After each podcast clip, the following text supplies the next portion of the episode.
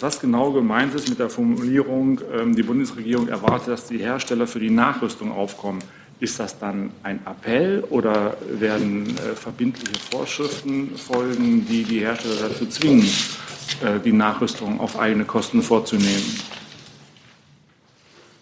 Das ist die Position, die wir sehr entschlossen in allen Gesprächen mit den Autokonzernen vertreten. Und was bedeutet das? Dass wir diese Position entschlossen vertreten und dass wir dazu in intensiven Gesprächen mit den Autokonzernen sind. So, guten Tag, liebe Kolleginnen, liebe Kollegen. Herzlich willkommen zur Regierungspressekonferenz am Mittwoch. Wir begrüßen Regierungssprecher Seibert und die Sprecherinnen und Sprecher der Ministerien. Herr Seibert beginnt wie immer am Mittwoch mit dem Bericht aus dem Kabinett. Ich will aber vorher noch begrüßen, wahrscheinlich da hinten, rechts ähm, Gäste, nämlich Praktikantinnen und Praktikanten des Bundespresseamts. Die sind wo? Ah, da steht zehn. Aber ich sehe zwei. Wo sind die anderen acht, Herr Seibert? Die arbeiten jetzt noch härter als die beiden. Das geht gar nicht. Und dann begrüßen wir Volontärinnen und Volontäre der Berliner Journalistenschule. Herzlich willkommen, einen erkenntnisreichen Tag. Liebe Hörer, hier sind Thilo und Tyler. Jung und naiv gibt es ja nur durch eure Unterstützung. Hier gibt es keine Werbung, höchstens für uns selbst. Aber wie ihr uns unterstützen könnt oder sogar Produzenten werdet, erfahrt ihr in der Podcast-Beschreibung. Zum Beispiel per PayPal oder Überweisung. Und jetzt geht's weiter. So, und jetzt beginnt Herr Seibert mit dem Kabinett. Ja, guten Tag. Besonderer Gruß an die Praktikanten des Bundespresseamtes äh, und viel Freude im Praktikum. Ähm, es geht los mit äh, dem Eckpunktepapier zur Umsetzung des Konzepts für saubere Luft, das äh, die Umweltministerin Frau Schulze und der Verkehrsminister Andreas Scheuer heute im Kabinett äh, eingebracht haben und dass das Kabinett, die vom Kabinett beschlossen wurden. Der Chef des Bundeskanzleramtes, Minister Braun, hat ja bereits in einem Pressestatement darüber informiert. Was, ist, was sind diese Eckpunkte? Die Eckpunkte ermöglichen, das sind konkrete Schritte, um das Konzept, das die Koalitionäre am 1.10. beschlossen haben, das Konzept saubere Luft und Sicherung der individuellen Mobilität in unseren Städten nun auch zügig umzusetzen. Es ist also eine wichtige Voraussetzung geschaffen für die schnelle rechtliche Umsetzung des Konzepts, aber auch für die technische. Schon das Kabinett am 7. November will wichtige Gesetzesänderungen beschließen, ähm, die jetzt aus diesen Eckpunkten hervorgehen. Einige wesentliche Punkte es wurde vereinbart, dass das Verkehrsministerium unverzüglich die Förderrichtlinien zur Hardware-Nachrüstung bei schweren Kommunalfahrzeugen und bei Handwerker- und Lieferfahrzeugen erarbeitet. Diese Förderrichtlinien sollen noch 2018 veröffentlicht werden. Außerdem wird das Bundesverkehrsministerium unverzüglich die rechtlichen und technischen Vorschriften für die Nachrüstung von Euro 4 und Euro 5 Diesel-Pkw erarbeiten. Das soll schnellstmöglich zu Beginn des Jahres 2019 in Kraft gesetzt werden. Außerdem wird eine Änderung des Bundesemissionsschutzgesetzes vorgenommen, damit in Gebieten, in denen die Stickoxidbelastung den Wert von 50 Mikrogramm pro Kubikmeter nicht überschreitet, in der Regel keine Verkehrsbeschränkungen in Betracht kommen. Die Bundesregierung, das wissen Sie, ergreift eine ganze Palette an Maßnahmen, um die Luftqualität zu verbessern. Es gibt das Sofortprogramm Saubere Luft, Software-Updates, darauf aufsetzend auf das Sofortprogramm noch einmal Hardware-Nachrüstung von Kommunalfahrzeugen, von Liefer- und Handwerkerfahrzeugen. Sollten Verkehrsbeschränkungen dennoch als notwendig erachtet werden, denn die kommunale Selbstverwaltung bleibt natürlich unberührt. Dann sollen Fahrzeuge der Schadstoffklasse Euro 6 sowie Fahrzeuge der Klassen Euro 4 und Euro 5, soweit sie weniger als 270 Milligramm Stickstoffoxide pro Kilometer ausstoßen, ausgenommen werden. Damit soll sichergestellt werden, dass nachgerüstete Dieselfahrzeuge weiterhin in möglicherweise von Fahrverboten betroffenen Städten fahren und einfahren können.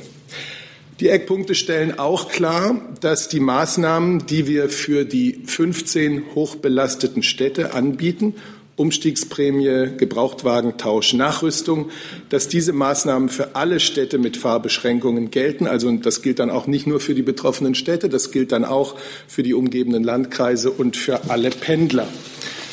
Außerdem hat die Bundesregierung in den Eckpunkten vereinbart, dass sie erwartet, dass die jeweiligen Automobilhersteller die Kosten für die Hardware-Nachrüstung einschließlich des Einbaus übernehmen. So viel vielleicht äh, jetzt einmal zunächst über dieses Konzept. Gibt da möglicherweise noch Fragen?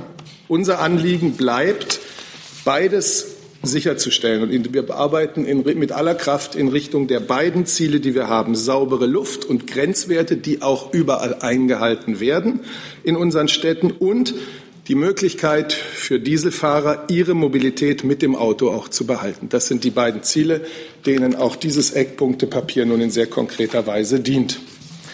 Der nächste Punkt, den ich Ihnen noch vortragen wollte aus dem Kabinett, Augenblick, ist der Bericht der Bundesregierung über ihre Rüstungsexportpolitik, also Exportpolitik für konventionelle Rüstungsgüter heißt es im ersten Halbjahr 2018. Äh, mehr Transparenz bei Genehmigungsentscheidungen für Rüstungsexporte ist dieser Bundesregierung ein wichtiges Anliegen. Und der jetzt vom Kabinett beschlossene Bericht über die Exportpolitik für konventionelle Rüstungsgüter im ersten Halbjahr 2018, also schon im laufenden Jahr, ist äh, ein Schritt in diese Richtung von größerer Transparenz. Über die Erteilung von Genehmigungen für Rüstungsexporte entscheidet die Bundesregierung im Einzelfall. Sie entscheidet im Lichte der jeweiligen Situation nach sorgfältiger Prüfung unter, Einbeziehung von außenpolitischen und sicherheitspolitischen, auch menschenrechtlichen Erwägungen. Wenn hinreichender Verdacht besteht, dass die zu liefernden Rüstungsgüter zur internen Repression oder zu sonstigen fortdauernden und systematischen Menschenrechtsverletzungen missbraucht werden, wird eine Genehmigung grundsätzlich nicht erteilt. Und wie immer, bevor wir dann tatsächliche Zahlen vorlegen, gebe ich zu bedenken, gerade weil es immer die sorgfältige Einzelfallbetrachtung ist, die zur Genehmigung oder Nichtgenehmigung eines, Export, eines Exportes führt, ist auch eine reine pauschale Betrachtung aufgrund der Zahlen, die dann in sechs Monaten zusammengekommen sind, also der reinen Genehmigungswerte, aus unserer Sicht kein taugliches Mittel ähm, für die Beurteilung der Restriktivität der Exportpolitik. Also auch da muss man einzelfallorientiert schauen. Die Genehmigungswerte im ersten Halbjahr 2018 sehen so aus. Es wurden im Berichtszeitraum Einzelgenehmigungen in Höhe von insgesamt rund 2,57 Milliarden Euro erteilt. Im Vergleichszeitraum erstes Halbjahr 2017 waren es rund 3,53 Milliarden Euro. Der Wert ist also im Vergleich zum Vorjahr um 960, 960 Millionen Euro gesunken. Davon gingen Genehmigungen im Wert von rund 1,03 Milliarden Euro und damit rund 40 Prozent an EU, NATO und NATO gleichgestellte Länder, in die so die politischen Grundsätze der Bundesregierung der Export von Rüstungsgütern grundsätzlich nicht zu beschränken ist. Für Drittländer wurden Ausfuhrgenehmigungen in Höhe von rund 1,54 Milliarden Euro erteilt. Das waren im Vergleichszeitraum 2017 rund 2 Milliarden Euro. Von diesen Ländern ist Algerien das Empfängerland mit dem höchsten Gesamtgenehmigungswert. Der Gesamtwert der Genehmigungen für Kleinwaffenausfuhren belief sich in diesem ersten Halbjahr 2018 auf rund 14,8 Millionen Euro. Der Vergleichszeitraum 2017 ähm, weist 31,7 Millionen Euro aus. Davon entfiel lediglich ein Anteil in Höhe von 16.905 Euro auf Genehmigungen für Lieferungen außerhalb der EU, NATO und NATO gleichgestellten Länder. Ja, so viel dazu. Danke, Herr Seibert. Dann Fragen habe ich schon gesehen. Zunächst ähm, zum Thema Verkehr Diesel. Falk Steiner hatte sich, also jetzt mehrere Fragen dazu. Okay, fangen wir mit Falk Steiner an. Dann Herr Jordans. Genau, ähm, geht relativ fix auch, Herr Seibert. Äh, in dem Eckpunktepapier heißt es, dass die Bundesregierung erwartet, dass die Kosten für Hardware-Nachrüstungen von Euro 5 Diesel-Pkw für die besonders betroffenen Fahrzeugeigentümer und so weiter, einschließlich des Einbaus, übernommen werden. Was heißt das für die Euro 4-Besitzer? Möchte das Verkehrsministerium sich dazu äußern? Auf welchen Punkt bezieht sich das jetzt genau? Das bezieht sich auf in Ihrer Nummerierung Punkt 2. Sie meinen die Kosten für die Nachrüstung? Ja, Kosten für die Nachrüstung. Sie erwarten für Euro 5 eine entsprechende Kostenübernahme. Wie schaut es mit Euro 4 aus? Ja, wir haben ja immer gesagt, Euro 4 ist äh, technisch nicht nachrüstbar. Euro 5 ein gewisser Teil. Ähm, Sie werden in dem Konzept gleich wohl sehen, dass auch für Euro 4 eine Regelung vorgesehen ist. So, das heißt aber, äh, dass wir eine technische oder eine, eine Regelung machen, die das nicht ausschließt. Das heißt, wenn Sie ein findiger und kluger äh, Autobastler sind und eine technische Lösung finden für Euro 4, soll die nicht scheitern. So, das ist der Rahmen, der das möglich macht. Also wir wollen so viel wie möglich möglich machen. Wir sagen, bei Euro 4 geht es nicht, Euro 5 geht es bei einem gewissen Teil. Und wir schaffen den Rahmen dafür, dass alle technischen Lösungen, die es dann auch gibt, möglich sind. Heißt das denn im Umkehrschluss dann auch, sollte sich eine entsprechende technische Lösung dafür doch noch einfinden, dass dann die Bundesregierung von der Autoindustrie auch erwartet, dass die entsprechenden Euro 4 Diesel nachgerüstet und dann von der Autoindustrie bezahlt werden? Also wir gehen davon aus, dass es technisch nicht geht. Es ist der Bauraum nicht vorhanden. Sie müssen das Fahrzeug komplett sozusagen neu bauen. Aber wie gesagt, noch einmal, wir wollen alles rechtlich möglich machen, was auch nur irgendwie technisch mal möglich sein könnte. Wir gehen davon aus, dass es bei Euro 5 bei einem Teil davon möglich ist und dafür schaffen wir die Voraussetzungen. Herr Jorans, dann Herr Buchmann. Ja, ja, ich wollte fragen, ob die äh, Maßnahmen im Eckpunktepapier vorab mit der EU-Kommission besprochen wurden und ähm, gibt es für die Maßnahmen irgendwelche Unterstützung von Seiten von Gesundheitsexperten? Äh, es geht ja auch um die Gesundheit von Stadtbewohnern. Und Herr Strater, können Sie sagen ungefähr, wie viele ähm, Fahrzeuge Ihrer Meinung nach nachrüstbar sind? Gibt es da eine Zahl? Ähm, jetzt muss ich mal kurz graben. Wir haben so viele Zahlen im Moment von den Euro 5 Fahrzeugen ist es, sind es glaube ich zwei Millionen oder sowas. Ich muss nochmal nachsehen. Also das ist die Hälfte von denen, die es gibt.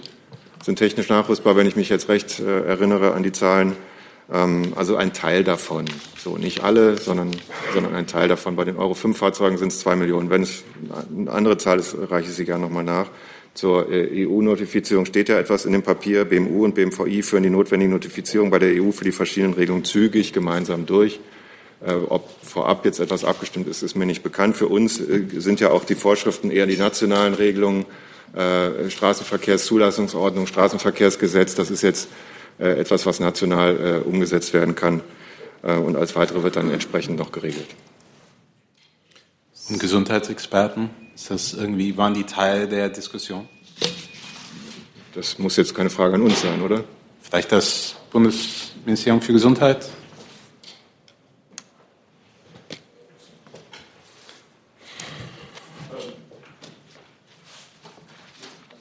Moment. Ähm, weil ähm, da geht es ja um das Thema verkehrs- bzw. umweltbezogener Gesundheitsschutz und äh, das liegt dann in, in, den jeweiligen Ressorts, also Umwelt bzw. Verkehr. Na, das ist doch, wenn ich das. Ja, wunderbar. Ich kann dazu gerne ähm, etwas sagen. Ähm, dass wir das Ganze natürlich aus dem Blickwinkel der Gesundheit betrachten, ähm, versteht sich bei dem Thema von selbst. Wir haben ja Grenzwerte, weil wir hier um die Gesundheit, ähm, weil wir die Gesundheit der äh, Bürger an der Stelle schützen müssen. Und ähm, die Maßnahme, die jetzt sehr eindeutig und sehr klar in diesem äh, Eckpunktepapier beschrieben worden ist, ist die Hardware-Nachrüstung für Diesel-Pkw. Die wirksamste Maßnahme, die wir haben, um die Luftbelastung in den Städten dort, wo es Probleme gibt, deutlich und rasch zu senken. Das ist eigentlich ein sehr großer Fortschritt aus Sicht der Bundesumweltministerin, die sich ja hier an dieser Stelle für diese Hardware-Nachrüstung für Diesel-Pkw mehrfach eingesetzt hat. Wir haben jetzt eine sehr einheitliche und eine sehr eindeutige Position in der Bundesregierung, die hier verabschiedet worden ist und eine klare Aufforderung an die Hersteller, die Nachrüstung für die entsprechenden, entsprechenden Diesel-Pkw zu bezahlen, sowohl den Katalysator als auch den Einbau. Wenn ich das noch ganz kurz sagen darf, Herr Hofer hat es ja vollkommen richtig gesagt, weil die Grenzwerte drücken die Sorge um eine mögliche gesundheitliche Belastung von Bürgern durch Schadstoffemissionen aus.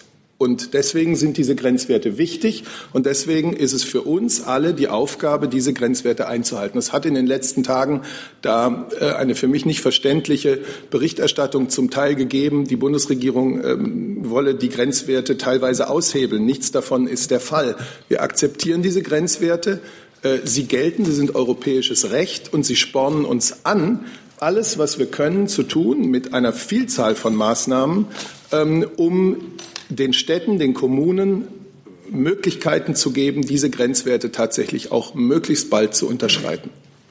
Und ich kann auch eine Ergänzung machen. Wir haben ja in der Diskussion über äh, die letzte Zeit auch ähm, eine Studie anfertigen lassen seitens des Umweltbundesamtes von Epidemiologen, die nochmal den aktuellsten Wissensstand von äh, Stickoxidbelastungen für die Gesundheit zusammenstellen, äh, zusammengestellt haben. Also auch hier haben wir uns auch mal wissenschaftlichen Rat geholt an der Stelle.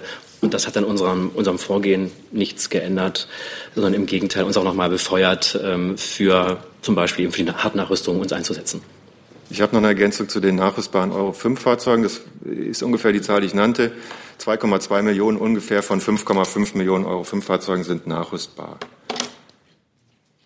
Dann brauche ich jetzt noch mal äh, eine Meldung, welche Wortmeldungen sich auf das Thema bezogen. Dann bitte, geht so weiter. Ja, ich hätte äh, noch mal gerne gewusst, was genau gemeint ist mit der Formulierung, ähm, die Bundesregierung erwartet, dass die Hersteller für die Nachrüstung aufkommen.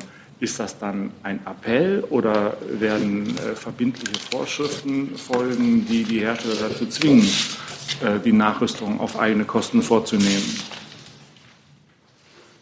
Das ist die Position, die wir sehr entschlossen in allen Gesprächen mit den Autokonzernen vertreten. Und was bedeutet das? Dass wir diese Position entschlossen vertreten und dass wir dazu in intensiven Gesprächen mit den Autokonzernen sind. Ja, aber meine Frage war doch, werden Sie äh, als letztes Mittel das verordnen, sodass den Herstellern gar nichts anderes übrig bleibt? Oder wird es darauf hinauslaufen, dass es im Benehmen der Hersteller bleibt, für die Nachrüstung aufzukommen oder nicht? Ja, vielleicht möchten Sie sich zu der rechtlichen Frage ja, äußern. Das haben wir ja auch schon mehrfach gesagt. Ähm, wir reden hier bei dem Komplex ja nicht über die äh, Manipulationen, sondern wir reden über alte Euronormen bei Dieselfahrzeugen, die rechtlich vollkommen legal auf den Straßen unterwegs sind und wo wir die Autohersteller nicht zwingen können, äh, die jetzt technisch nachzurüsten. Ähm, insofern gilt genau das, was Herr Seibert gesagt hat. Auf der Liste habe ich jetzt Herrn Jung, Frau Jen, Herrn Ziedler, Herr Jessen, Kollegen hier, Herrn Steiner dann nochmal. Herr Jung. Herr Sabat, können Sie erläutern, was passiert, wenn die Autoindustrie die Erwartungen nicht erfüllt? Nein, das halte ich jetzt nicht für sinnvoll. Wir haben für die Bundesregierung einen ganz klaren Aktionsplan aufgestellt. Wir kommen jetzt in die Phase, wo aus den Vereinbarungen der Koalition Eckpunkte und sehr bald schon Gesetzentwürfe werden und wir sind in intensiven Gesprächen mit den Autokonzernen. Das heißt, wenn die Autoindustrie die Erwartungen nicht erfüllt, dann haben Sie erstmal nichts zu befürchten, weil es hört sich jetzt so an, als ob Sie Erwartungen formulieren, aber wenn die Autoindustrie dann nicht mitmacht, dann ist es auch nicht so schlimm. Das ist Ihre Wertung. Ja, darum, darum, ich, würde, ich, würde, das gerne verstehen. Der Kollege das ist ausschließlich Ihre Wertung. Zur rechtlichen Frage hat Kollege Strater sich gerade geäußert und ganz üblicherweise beantworte ich hier keine Wenn-Dann-Fragen, denn wir sind mitten im Prozess dieser intensiven Gespräche. Aber es hört sich ja nach windelweichen Wünschen an und noch nicht mal nach Forderungen. Ich glaube, es ist üblich, dass Sie Ihre Wertung haben und ich sie Ihnen überlassen muss, wenn Sie das wollen. Frau Jennen, Herr Ziedler, dann.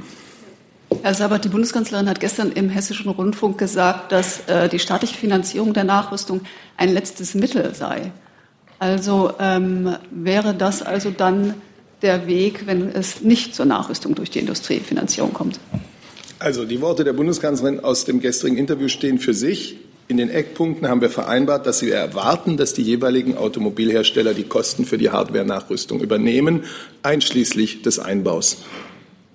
Das letzte Mittel, das die Bundeskanzlerin anvisiert hat. Die Worte stehen für sich. Und der Text im Eckpunktepapier, das heute das ganze Kabinett beschlossen hat, auch. Ja, und Herr Fehling, ist das auch für das Finanzministerium ein letztes Mittel? Für uns gilt das, was heute im Kabinett beschlossen worden ist. Und darüber haben wir ja gerade eben hier schon ausführlich vorgetragen. Herr Ziedler. Ähm, zwei, äh, zwei, Fragen zu den äh, Gesprächen mit den Automobilherstellern. Äh, inwiefern ist da die Kanzlerin zum jetzigen Zeitpunkt bereits involviert? Und die zweite Frage, gibt es da einen bestimmten Zeithorizont? Also wenn wir jetzt hören, dass Anfang 2019 die technischen Voraussetzungen geschafft, äh, geschafft werden sollen, kann man daraus schließen, dass bis etwa Anfang 2019 diese Verhandlungen dauern können oder müsste das früher, äh, müsste sozusagen zwischen Bundesregierung und Autoindustrie da früher Klarheit herrschen? Vielleicht können Sie dazu was sagen. Und eine Frage noch zu diesem, diesem Bereich zwischen 40 und 50 ähm, ähm, Mikrogramm Ausstoß ähm, äh, oder Entschuldigung, ähm, Schadstoffbelastung. Äh, können Sie was dazu sagen, welchen Status diese jetzt getroffene Regelung genau haben wird? Sie sagten, die kommunale Selbstverwaltung äh, bleibt davon unberührt. Gleichzeitig ist die Erwartung, dass dann in der Regel in diesem Bereich keine Fahrverbote ähm, auftreten sollen. Welchen Status hat sozusagen diese, ist das eine, also welchen Status hat diese Neuerung im, im Gesetz? Ich kann was zu dem. Fangen Sie mal mit, den, ja. Fangen wir mit dem Status an. Also, das ist eine Orientierungshilfe, die im Bundesemissionsschutzgesetz gegeben wird, äh, dahingehend zu schauen, bei welchem Belastungsbereich, Luftbelastungsbereich sind Fahrverbote angebracht und in welchem Belastungsbereich sind sie hm, nicht unbedingt notwendig. Wir sagen ja in der Regel, das heißt, wir können es nicht ausschließen. Das hat ja Herr Seibert auch noch mal betont. Ich habe das auch am Montag mehrfach getan.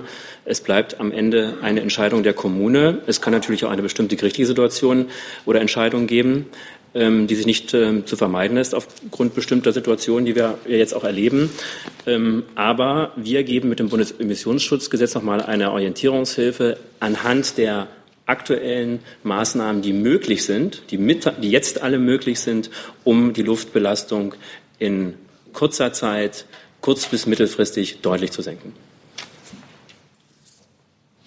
Ja, so ist es. Also wir mussten uns ja nach dem Leipziger Urteil des Bundesverwaltungsgerichts intensiv mit der Frage auseinandersetzen, sind Fahrverbote in Deutschland generell vermeidbar? Und unser Ziel ist es, sie generell zu vermeiden.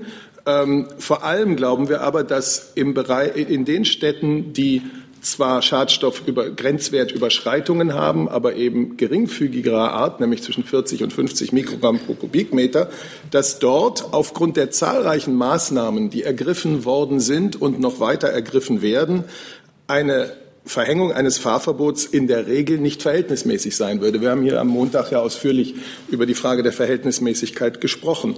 Das, wie gesagt, äh, greift nicht in die, ähm, in die Selbstverwaltung der Kommunen ein. Aber die Kommunen waren es auch, jedenfalls zahlreiche Kommunen, die die Bundesregierung gebeten haben, äh, sozusagen dazu eine einheitliche Position zu beziehen. Und äh, dem sind wir jetzt hier mal nachgekommen und deswegen werden wir dafür im Bundesemissionsschutzgesetz Vorsorge treffen. Herr, Zusatzfrage, bitte.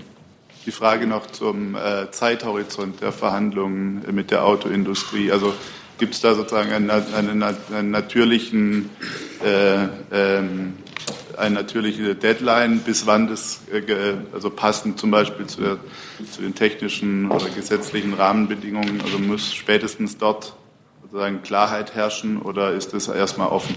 Nein, eine Deadline gibt es da nicht. Also eine Frist jetzt, äh, wir sind da mit Hochdruck dran.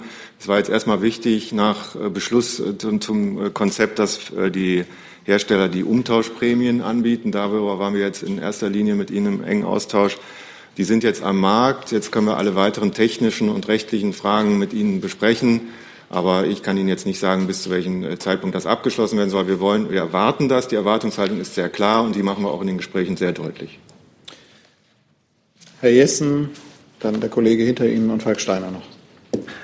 Herr Zimmermann, ist die Verbraucherschutzministerium zufrieden äh, mit der Formulierung ähm, der Erwartungshaltung oder hätte sie sich da aus Verbraucherschutzinteressen mehr gewünscht? Also die Ministerin hat sich ähm, schon vor der heutigen Verabschiedung äh, der Eckpunkte dazu geäußert. Sie hat deutlich gemacht, dass sie die Einigung der Koalition als einen wichtigen Schritt ansieht.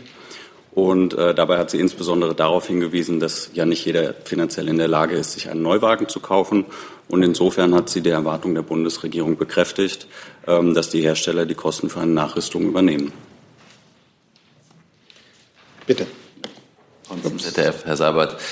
Ähm, nun sind ja relativ kurzfristig diese neuen Messwerte in Frankfurt bekannt geworden. Und wenn ich Herrn Helge Braun richtig verstanden habe, kommt nun ja auch Frankfurt in den Genuss dieser Hardware- und Umtausch- oder Umtauschprogramme. vielen Wählern in äh, Hessen drängt sich da der Eindruck auf, dass sich die Regierung da für eine ziemlich durchsichtige PR-Show verwendet. Können Sie den Eindruck nachvollziehen? Nein, es gibt ja in dieser Sache, vielleicht muss man das ein bisschen erklären, in jedem Jahr zwei Stichtage. Zwischen Bund und Ländern ist vereinbart, dass die Länder ihre abschließend geprüften Messdaten jedes Jahr an das Umweltbundesamt senden und auf der Basis, und zwar Ende Mai. Und auf der Basis wird dann alljährlich der Bericht zur Luftreinhaltung erstellt. Und bis Ende September, zweiter Stichtag, müssen die Daten dann an die Europäische Kommission äh, gemeldet werden. Und so war es auch. Die Veröffentlichung des Umweltbundesamtes am 31. Mai, die spricht von finalen Daten abgeschlossener Auswertung. Und das war auch die Grundlage für die Beratung innerhalb äh, der Koalition und für den von der Koalition aufgestellten Maßnahmenplan. Nun hat Hessen im Laufe des Septembers noch zwei neue Messorte mit neuen Jahresmittelwerten für diese Orte für 2017 nachgemeldet. Und äh, in dem Moment, wo offensichtlich wurde, dass das äh, für das Frankfurter, ich sage mal, Gesamtergebnis eben auch für dieses Jahr noch relevant ist, äh, rechnen wir Frankfurt selbstverständlich ähm, in die Liste der intensiv betroffenen Städte ein. Das waren 14, nunmehr sind es 15. Und das heißt, dass eben auch Frankfurt, also die möglicherweise dort betroffenen Dieselhalter, ähm, all die Maßnahmen, all die Angebote bekommen, die für diese Intensivliste gelten. Ähm, und das gilt dann auch noch für die angrenzenden Landkreise und für alle Pendler, was ja in Frankfurt eine, eine große Gruppe von Menschen ist. Das Entscheidende, denke ich, ist doch, dass die Maßnahmen der Bundesregierung, wie sie heute jetzt beschlossen wurden in den Eckpunkten, dann in Gesetzentwürfe umgesetzt werden, dass diese Maßnahmen für alle betroffenen Kommunen gelten, in abgestufter Weise, je nach Grad der Schadstoffbelastung und je nach möglichem Risiko von, äh, von Fahrverboten. Das ist die Situation. Also eine reine äh, Nachfrage noch, eine reine zeitliche Koinzidenz zwischen dem Bekanntwerden und der Wahl am Sonntag. Also Erst einmal, äh, was heute beschlossen wurde, inklusive Veränderungen im Emissionsschutz, Bundesemissionsschutzgesetz, geht auf den 1.10. zurück, auf die Vereinbarungen innerhalb der Koalition, die jetzt hier quasi ins Kabinett gebracht werden. Zweitens, dieses Thema Schadstoffbelastung in den Kommunen, Dieselfahrer, ist ein Thema, das ja nicht auf Wahlkampfzeiten Rücksicht nimmt. Das ist ein Thema, das in ganz Deutschland und in vielen Kommunen verteilt über ganz Deutschland die Menschen bewegt. Und deswegen muss die Bundesregierung handeln und handelt sie im Verbund mit den Kommunen und den Ländern, denen da auch eine erhebliche Verantwortung zukommt. Herr Steiner und dann Frau Wefers noch zu diesem Thema. Dann gehen wir vielleicht zum nächsten Thema. Ja, während wir hier sitzen, äh, scheint das Verwaltungsgericht Mainz äh, jetzt auch äh, Klarheit geschaffen zu haben und ab 1. April 2019 ein Fahrverbot zu verhängen. Insofern aktuelle Frage dazu, Zeithorizont. Was ist denn da geplant? Wenn ich das richtig in Erinnerung habe, haben Sie mit den technischen Richtlinien auf jeden Fall das Problem der Notifizierungspflicht auf europäischer Ebene. Bis wann glauben Sie denn, dass Sie tatsächlich jetzt etwas bewirken können? Wer auch immer von Ihnen. Gut, also ein gerade ergangenes Urteil, Urteile der Gerichte kommentieren wir in dem Sinne sowieso nicht. Ein gerade ergangenes und von noch niemandem so richtig gelesenes, verstehen Sie, kann ich hier nicht, äh, nicht kommentieren. Aber genau, genau. Aber diese Eckpunkte, die heute im Kabinett beschlossen wurden, die Dringlichkeit, mit der wir das angehen, die Fristen, die gesetzt worden, äh, worden sind für die Ausarbeitung der notwendigen technischen Details ähm, bis Ende des Jahres, im einen Fall bis Anfang des Jahres, die zeigen Ihnen doch, dass die Bundesregierung die Absicht hat, dieses Thema mit aller Dringlichkeit im Interesse der Bürger und im Interesse vor allem auch äh, gesunder Luft in unseren Städten voranzutreiben. Dennoch die Frage vielleicht an Herrn Strater in dem konkreten Fall. Die technische Richtlinie gilt aber auch, glaube ich, für das Bundesemissionsschutzgesetz. Beides muss in jedem Fall in Brüssel notifiziert werden, heißt drei Monate Stillhaltefrist nach üblichen Regeln mindestens, wenn keine entsprechenden Anmerkungen kommen. Äh, das heißt, wer jetzt darauf vertraut, dass beispielsweise bis April das Ganze schon irgendwie anders geregelt werden würde, der hat doch eigentlich, äh, der baut da doch auf Sand, oder? Es stehen in diesen Eckpunkten äh, Zeithorizonte drin für die Förderrichtlinien äh, für Hardware-Nachrüstung bei schweren Kommunalfahrzeugen, bei Handwerkfahrzeugen noch 2018, für die rechtlichen technischen Vorschriften für den Einsatz von Nachrüstung zu Beginn des Jahres 2019. Äh, ich kann Ihnen das jetzt im Moment noch nicht weiter konkretisieren. Wir setzen das jetzt um und alles weitere wird man dann sehen. Wir arbeiten mit Hochdruck dran. So hat es der Regierungssprecher gesagt. So kann ich das nur, dem kann ich nur beipflichten. Wir machen das jetzt schnellstmöglich. Und es ist ja auch nicht so, dass jetzt, äh, wir jetzt erst anfangen würden, etwas auf den Weg zu bringen. Wir haben das Sofortprogramm Saubere Luft. Wir haben äh, Geld bereitgestellt für die Modern Modernisierung des öffentlichen Nahverkehrs in diesen Städten. Und alle Städte, die jetzt in das äh, Fahrver mit Fahrverboten ähm, agieren müssen, bekommen ja zusätzlich in, diesen, in den Genuss hinein. Äh, die Städte sind deutlich weiter jetzt äh, mit den Planungen oder in der Umsetzung äh, bei ihren Maßnahmen. Ähm, wir haben die Software-Updates, wo es weitergegangen ist. Also wir fangen ja nicht bei Null an an jetzt mit den jetzigen Maßnahmen. Die setzen wir auf das bestehende Programm auf. Und weil es ja gerade um die Messwerte ging in Hessen und, ähm, äh, und es gestern ja wieder äh, die Äußerungen gab, dass wir unser Messnetz mal überprüfen müssten, würde ich gerne noch eine Anmerkung machen. Dass ein Land Messwerte korrigiert, zeugt genau davon, dass wir ein funktionierendes Messnetz haben, das regelmäßig überprüft wird. In manchen Ländern ähm, gibt es jährliche Überprüfungen. Es muss mindestens alle fünf Jahre überprüft werden. Die Äußerungen, die es da in der politischen Landschaft gibt, wir brauchen jetzt ein umfassendes Programm, um das Messnetz zu überprüfen, ist ein reines Ablenkungsmanöver aus Sicht der Bundesumweltministerin. Darum geht es nicht. Es geht darum, dass wir die Luftbelastung in den Städten senken. Und das können wir mit dem tun, was wir heute unter anderem beschlossen haben. Aber Messstellen umzustellen oder ihre Funktion in Frage zu stellen, die bringen uns bei der Lösung dieses Problems und bei der Gesundheitsbelastung der Leute sicherlich nicht weiter. Das ist eine klare Position, die ich gerne noch mal für die Bundesumweltministerin hier machen möchte.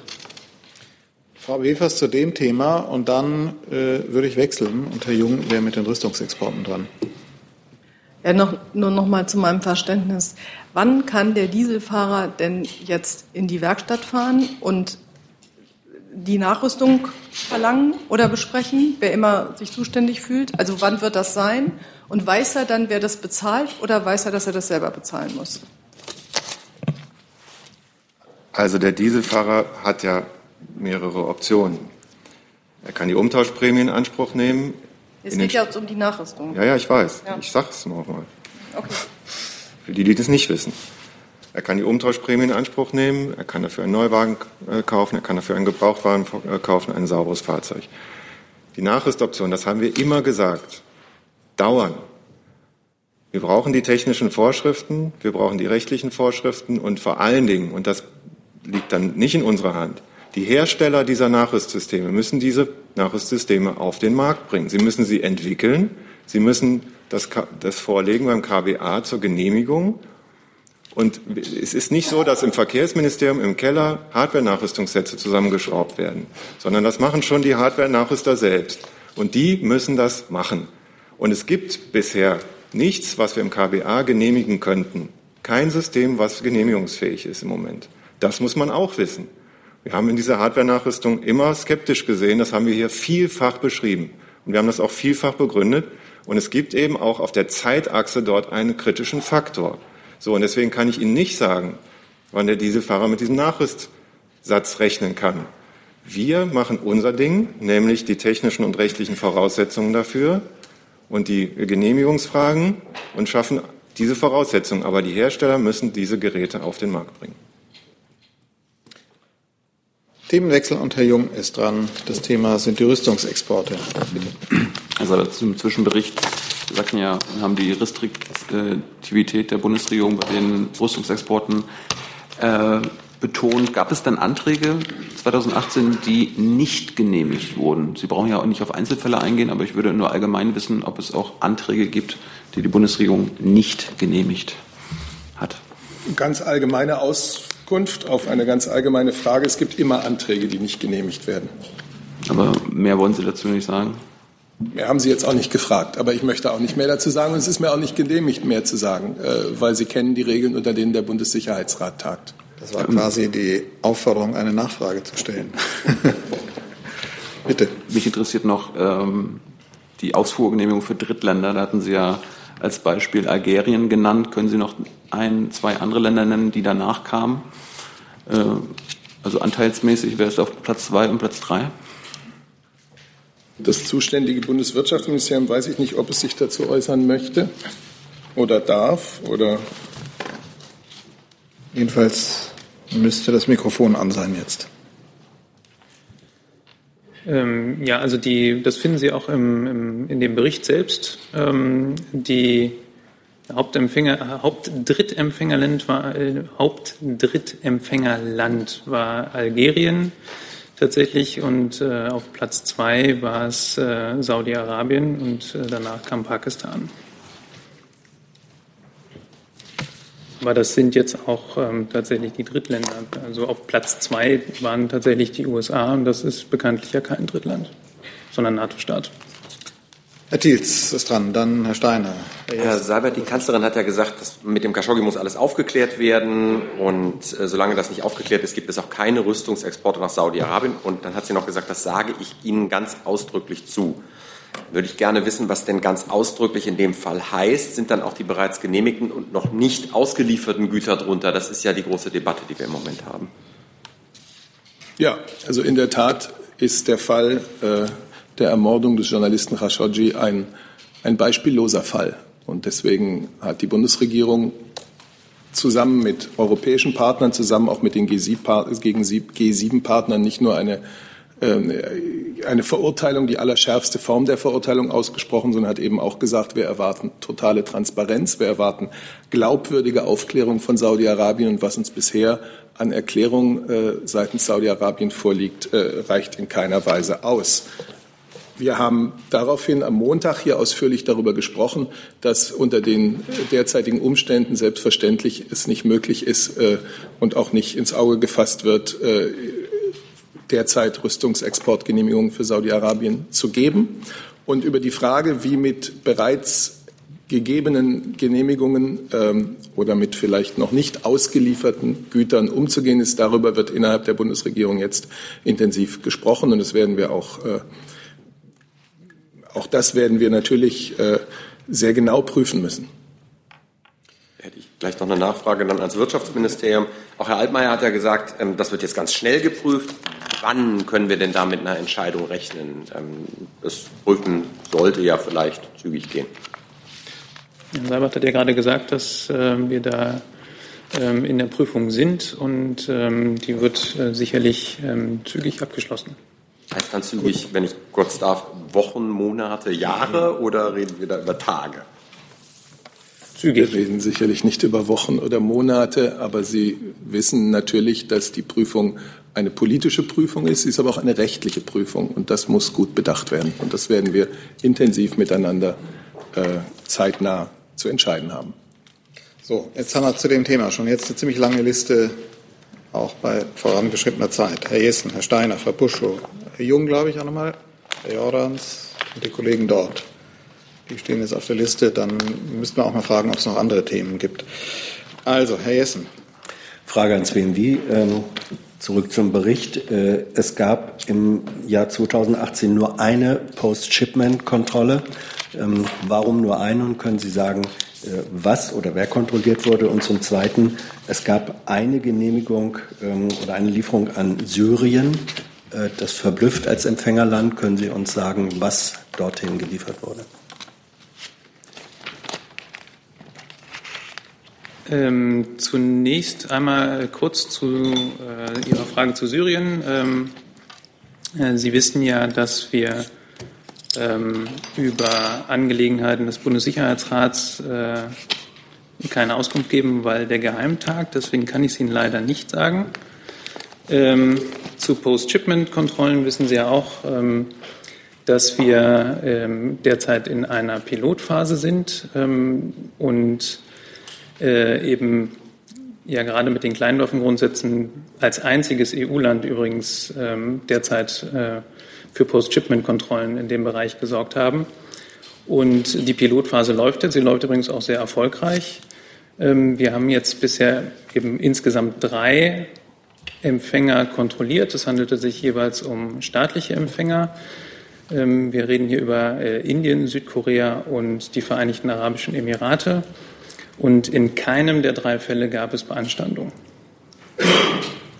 Und dass es ähm, laut Bericht nur im 2018 bislang eine Kontrolle gab, hat mit dem Charakter des Pilotstatus immer noch zu Es ist bei weiterem Erfolg beabsichtigt, das auszuweiten?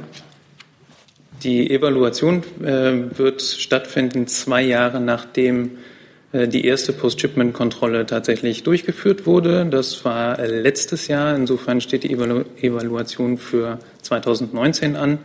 Und dann werden wir gucken, ähm, wie wir die Ergebnisse genau bewerten. Einen kurzen Nachtrag zu Syrien äh, kann ich Ihnen geben. Ähm, es handelte sich wohl um eine Lieferung an eine internationale Mission also nicht an das Land Syrien selbst. Herr Steiner, dann Frau Buschow. Ja, Herr, Herr Jornitz, ähm, wir haben in dem Kontext ja einige Fragen offen an Sie. Äh, verrate ich noch kein Geheimnis, wir haben viel telefoniert seit Montag. Ähm, Sie haben uns am Montag hier, also nicht Sie, sondern Frau Alemanni, haben uns äh, die Zahl von 614 Millionen genehmigten Ausfuhren für das Jahr 2018 genannt.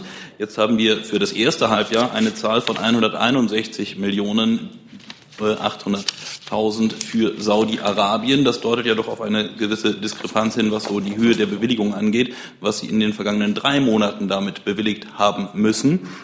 Ähm, haben Sie denn inzwischen eigentlich Klarheit darüber, wie viele der genehmigten Ausfuhren auch tatsächlich ausgeführt wurden? Oder ist das nach wie vor ein großes Geheimnis? Ich schaue da natürlich auch in Richtung von Herrn Dr. Fehling neben Ihnen. Große Geheimnisse gibt es in der Bundesregierung, glaube ich, nicht. Ähm, wir sind mit allen Beteiligten äh, zu dem Thema im Gespräch, die äh, da äh, relevant sind. Und ähm, das sind aber Dinge, die wir innerhalb der Bundesregierung besprechen und nicht in der Öffentlichkeit dartun. Entschuldigung, aber die Frage, ob Sie es wissen, die müssten Sie aber schon beantworten können. Nicht, ich will nicht wissen, wie viel es tatsächlich ist, sondern ich möchte wissen, ob Sie es wissen. Das ist ein großer Unterschied. Nachdem ich da lange hinterher telefoniert habe und festgestellt habe, dass das offenbar nicht so einfach ist, diese Zahlen zu haben, würde ich gerne wissen, ob die Bundesregierung weiß, wie viele Waren jetzt tatsächlich das Land verlassen haben. Wie gesagt, ähm, die, die Frage ähm, wird derzeit ähm, geklärt und äh, es gilt das, was ich gerade gesagt habe. Wir prüfen das. Dann ist Frau Puschow dran.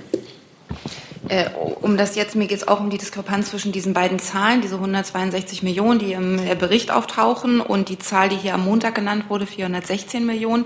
Diese Zahlen sind vergleichbar. Also es, es stimmt, dass bis Ende September in dem Umfang noch mal mehr Genehmigungen erteilt wurden. Das wäre die erste Frage.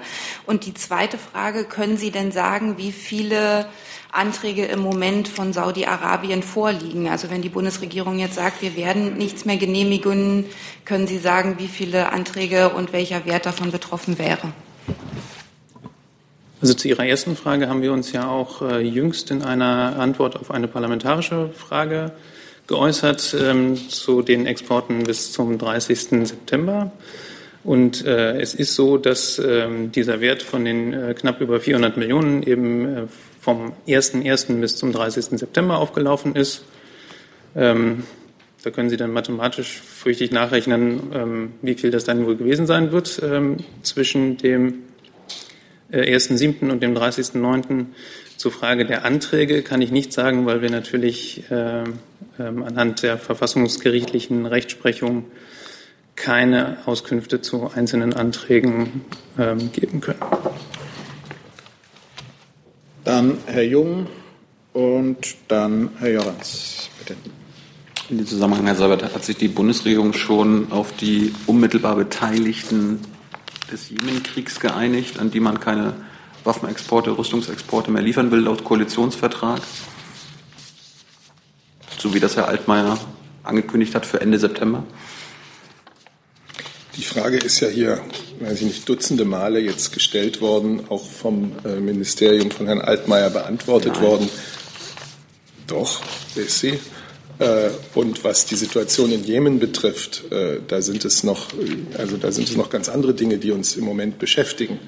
Nämlich natürlich die große Notlage in Jemen. Der UN-Hilfskoordinator hat gestern, Mark Lowcock hat gestern aktuelle Aussagen gemacht, die große Sorge bereiten. Es fehlt auch wegen der Blockade der jemenitischen Häfen immer wieder an Möglichkeiten, ausreichend Hilfsgüter auszuladen, anzulanden und an die notleidenden Menschen zu bringen. Und deswegen möchte ich das gerne zum Anlass nehmen, um an die kriegsführenden Parteien mit Nachdruck zu appellieren, dass sie jetzt endlich die notwendigen Schritte ergreifen, um dieser katastrophalen Entwicklung es sind möglicherweise mehr als zehn Millionen Menschen von Hunger bedroht, Einhalt zu gebieten. Die internationale Gemeinschaft muss die Möglichkeit erhalten, den notleidenden Menschen in Jemen zumindest mit dem Nötigsten zu helfen. Dieser humanitäre Zugang ist essentiell. Ich hatte aber gefragt nach der Liste, die die Bundesregierung versprochen hatte. Sie liefern ja auch laut Zwischenbericht an Katar, Kuwait, Saudi-Arabien, die Arabischen Emirate, Ägypten, Jordanien, noch, auch dieses Jahr noch. Das sind alles äh, faktisch Beteiligte an diesem Jemenkrieg. Äh, Saudi-Arabien ist die kriegsführende Partei. Wann können wir dann mit einer Liste, einer Einigung innerhalb der Bundesregierung rechnen? Anders als Sie jetzt gerade behauptet haben, gab es darauf nie eine Antwort bisher.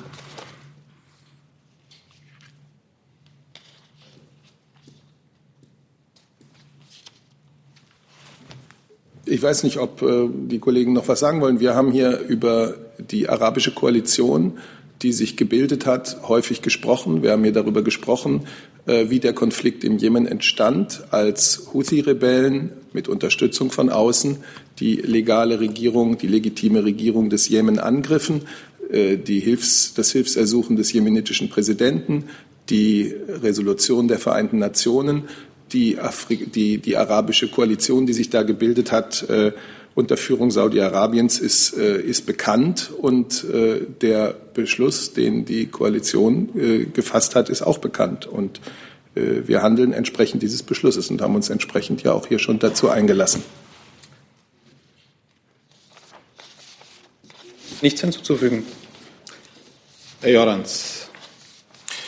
Ja, der Wirtschaftsminister hat ja am Montag gesagt, es brauche eine gemeinsame europäische Linie, ähm, was die ähm, Waffenexporte äh, an Saudi-Arabien angeht. Und ich wollte fragen, ist man da schon in konkreter Abstimmung mit dem EU-Kollegen oder ist da ein Treffen geplant, vor allem mit den Briten, die ja ähm, äh, einiges mehr äh, an Saudi liefern? Und warum keine gemeinsame Linie mit den USA, die ja nochmal zigfach mehr an Riyadh liefern? Hat man da keine Hoffnung.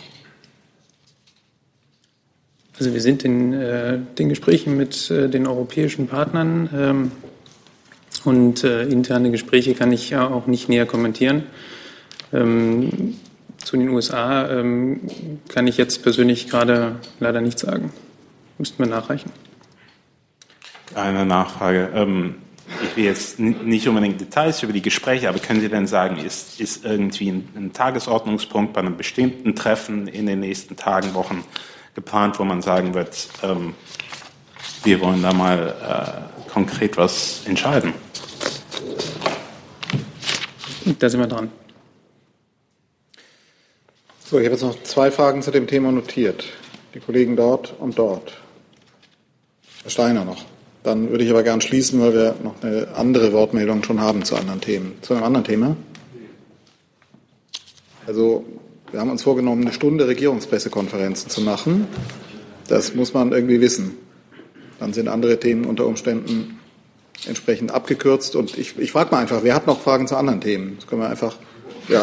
Ähm, oh, ich werde mal sagen, wir, wir können etwas länger machen, aber das ist die Maßgabe, die wir haben, das muss man einfach wissen. So, jetzt haben wir, nehmen wir noch Sie beide und Herr Steiner zu dem Thema. Bitte. Warweg RT. Äh, am Montag hatte Frau Adebar angekündigt, dass es zu einem Treffen mit dem saudischen Botschafter in Deutschland kommen soll. Hat dieses Treffen mittlerweile stattgefunden und war auch das Thema Rüstungsexporte Thema? Und was waren die sonstigen Ergebnisse des Treffens? Ja, also wir ähm, sind äh, mit der saudischen Seite äh, in diesen Tagen sowohl in Riyadh als auch äh, in Berlin äh, auf verschiedenen Ebenen in Kontakt, auch über die jeweiligen Botschafter. Ein Gespräch mit dem Botschafter Saudi-Arabiens im Auswärtigen Amt hat bisher noch nicht stattgefunden. Wir gehen aber davon aus, dass es in den nächsten Tagen stattfindet. Ähm, viele von Ihnen haben uns in den letzten Tagen gebeten, Sie dazu auf dem Laufenden zu halten. Das werden wir auch gerne tun. Zusatz, bitte. Eine Nachfrage. Wieso hat sich das Auswärtige Amt bisher dazu nicht entschlossen, den saudischen Botschafter explizit einzubestellen? Die mittlerweile oft zitierten Parallelen zum Fall Skripal, wo das Auswärtige Amt eine ganz andere Sprache gefunden hat, wieso die Samthandschuhe im Falle der Saudis? Also ähm, da ist auch am Montag schon drüber gesprochen worden. Ich glaube, da muss, das muss man jetzt nicht an äh, einzelnen Begrifflichkeiten festmachen. Das Entscheidende ist, glaube ich, dass wir in sehr deutlichen Worten sehr, sehr früh der saudischen Seite unsere Erwartungen ähm, übermittelt haben. Das hat der Außenminister ganz persönlich getan, zu einem sehr, sehr frühen Zeitpunkt. Ähm, wir haben das jetzt in verschiedener Stelle auch öffentlich getan, gestern äh, durch die G7-Außenminister äh, erneut. Ähm, ja, das ist das, was ich dazu zu sagen habe. Bitte, Ihre Frage. Ich hätte noch mal eine Nachfrage zur Rechtslage. Äh, wenn ein Unternehmen die Herstellungsgenehmigung hat, die Ausfuhrgenehmigung dann aber zum Beispiel im Fall Saudi-Arabien nicht bekommt, gibt es dann einen Schadenersatzanspruch an den Bund? Ich sehe mich nicht in der Lage, hier jetzt dazu eine rechtlich äh, vollkommen korrekte äh, Antwort zu geben. Und das möchte ich lieber nicht. Ich glaube, dass sind rechtliche Fragen sind zu klären, so eben, ebenso wie politische Fragen. Aber das ist keine Auskunft, die ich Ihnen hier geben kann. Letzte Frage zu dem Thema, Herr Steiner. Äh, ja, Entschuldigung, aber ähm, Herr Jornitz kann ja die Frage von davor vielleicht sogar beantworten, denn das gab es ja schon mit dem äh, Gefechtsübungszentrum. Also vielleicht äh, erstmal die Frage des Kollegen auch aus der Richtung zu beantworten. Also eine eigene Frage habe ich natürlich auch noch, aber das ist sozusagen ja naja, jetzt, ähm, ein bisschen schwierig, wenn Herr Seibert das so abkürzt, wenn das BMWI vielleicht sprechfähig ist. Was habe ich abgekürzt? Wenn Sie die, also der Kollege hatte ja offen gefragt in die Richtung und Sie haben dann geantwortet, was ja in Ordnung ist mit dem, was Sie geantwortet haben, aber das BMWI hätte ja vielleicht auch noch antworten können inhaltlich. Entschuldigung, dass ich den Eindruck hatte, der Kollege meint mich. Ich lasse da gerne anderen den Vortritt. So ist es. Wollte das BMW sich dazu noch äußern? Also das sind tatsächlich Dinge, die wir äh, jetzt noch prüfen müssen äh, und äh, es gibt natürlich grundsätzlich ähm, im, im Rahmen der Aufhebung von Verwaltungsakten auch unter Umständen Entschädigungsansprüche. Das, wie gesagt, das müssen wir jetzt einmal prüfen, wie das äh, ist und ob das genau auf den von Ihnen geschilderten Fall denn passt, äh, müsste man dann noch sehen. So, Frage, Frage äh, Ja, genau.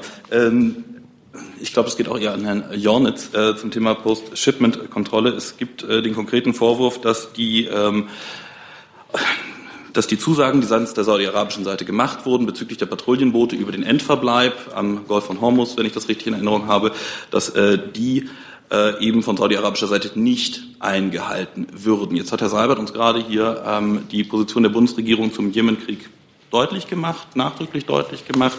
Es besteht regelmäßig der Verdacht aufgrund der Transponderdaten, dass eben diese Patrouillenboote, die geliefert wurden in der Vergangenheit, tatsächlich aber an der Blockade des Jemen beteiligt sind.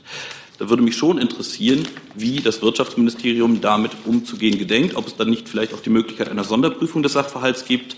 Also das wäre schon ganz äh, wichtig zu wissen. Also ich glaube, dazu haben wir uns auch äh, schon in dieser Regierungspressekonferenz, also nicht in dieser, aber in vergangenen Regierungspressekonferenzen geäußert. Ähm, wenn es äh, Verstöße gegen eine Endverbleibserklärung geben sollte, müsste, würde man dem nachgehen und äh, das würde dann auch Konsequenzen haben. Ähm, und ähm, ich glaube, wir haben uns auch gegenüber dem Parlament äh, dazu schon, schon diverse Male geäußert. Insofern würde ich Sie jetzt ehrlich gesagt darauf verweisen. Gut, dann kommen wir ins Feld der anderen Fragen. Gemeldet hatten sich Herr Decker. Jetzt fangen wir mit denen an, die noch nicht dran waren. Herr Decker, bitte, dann Herr Scholker.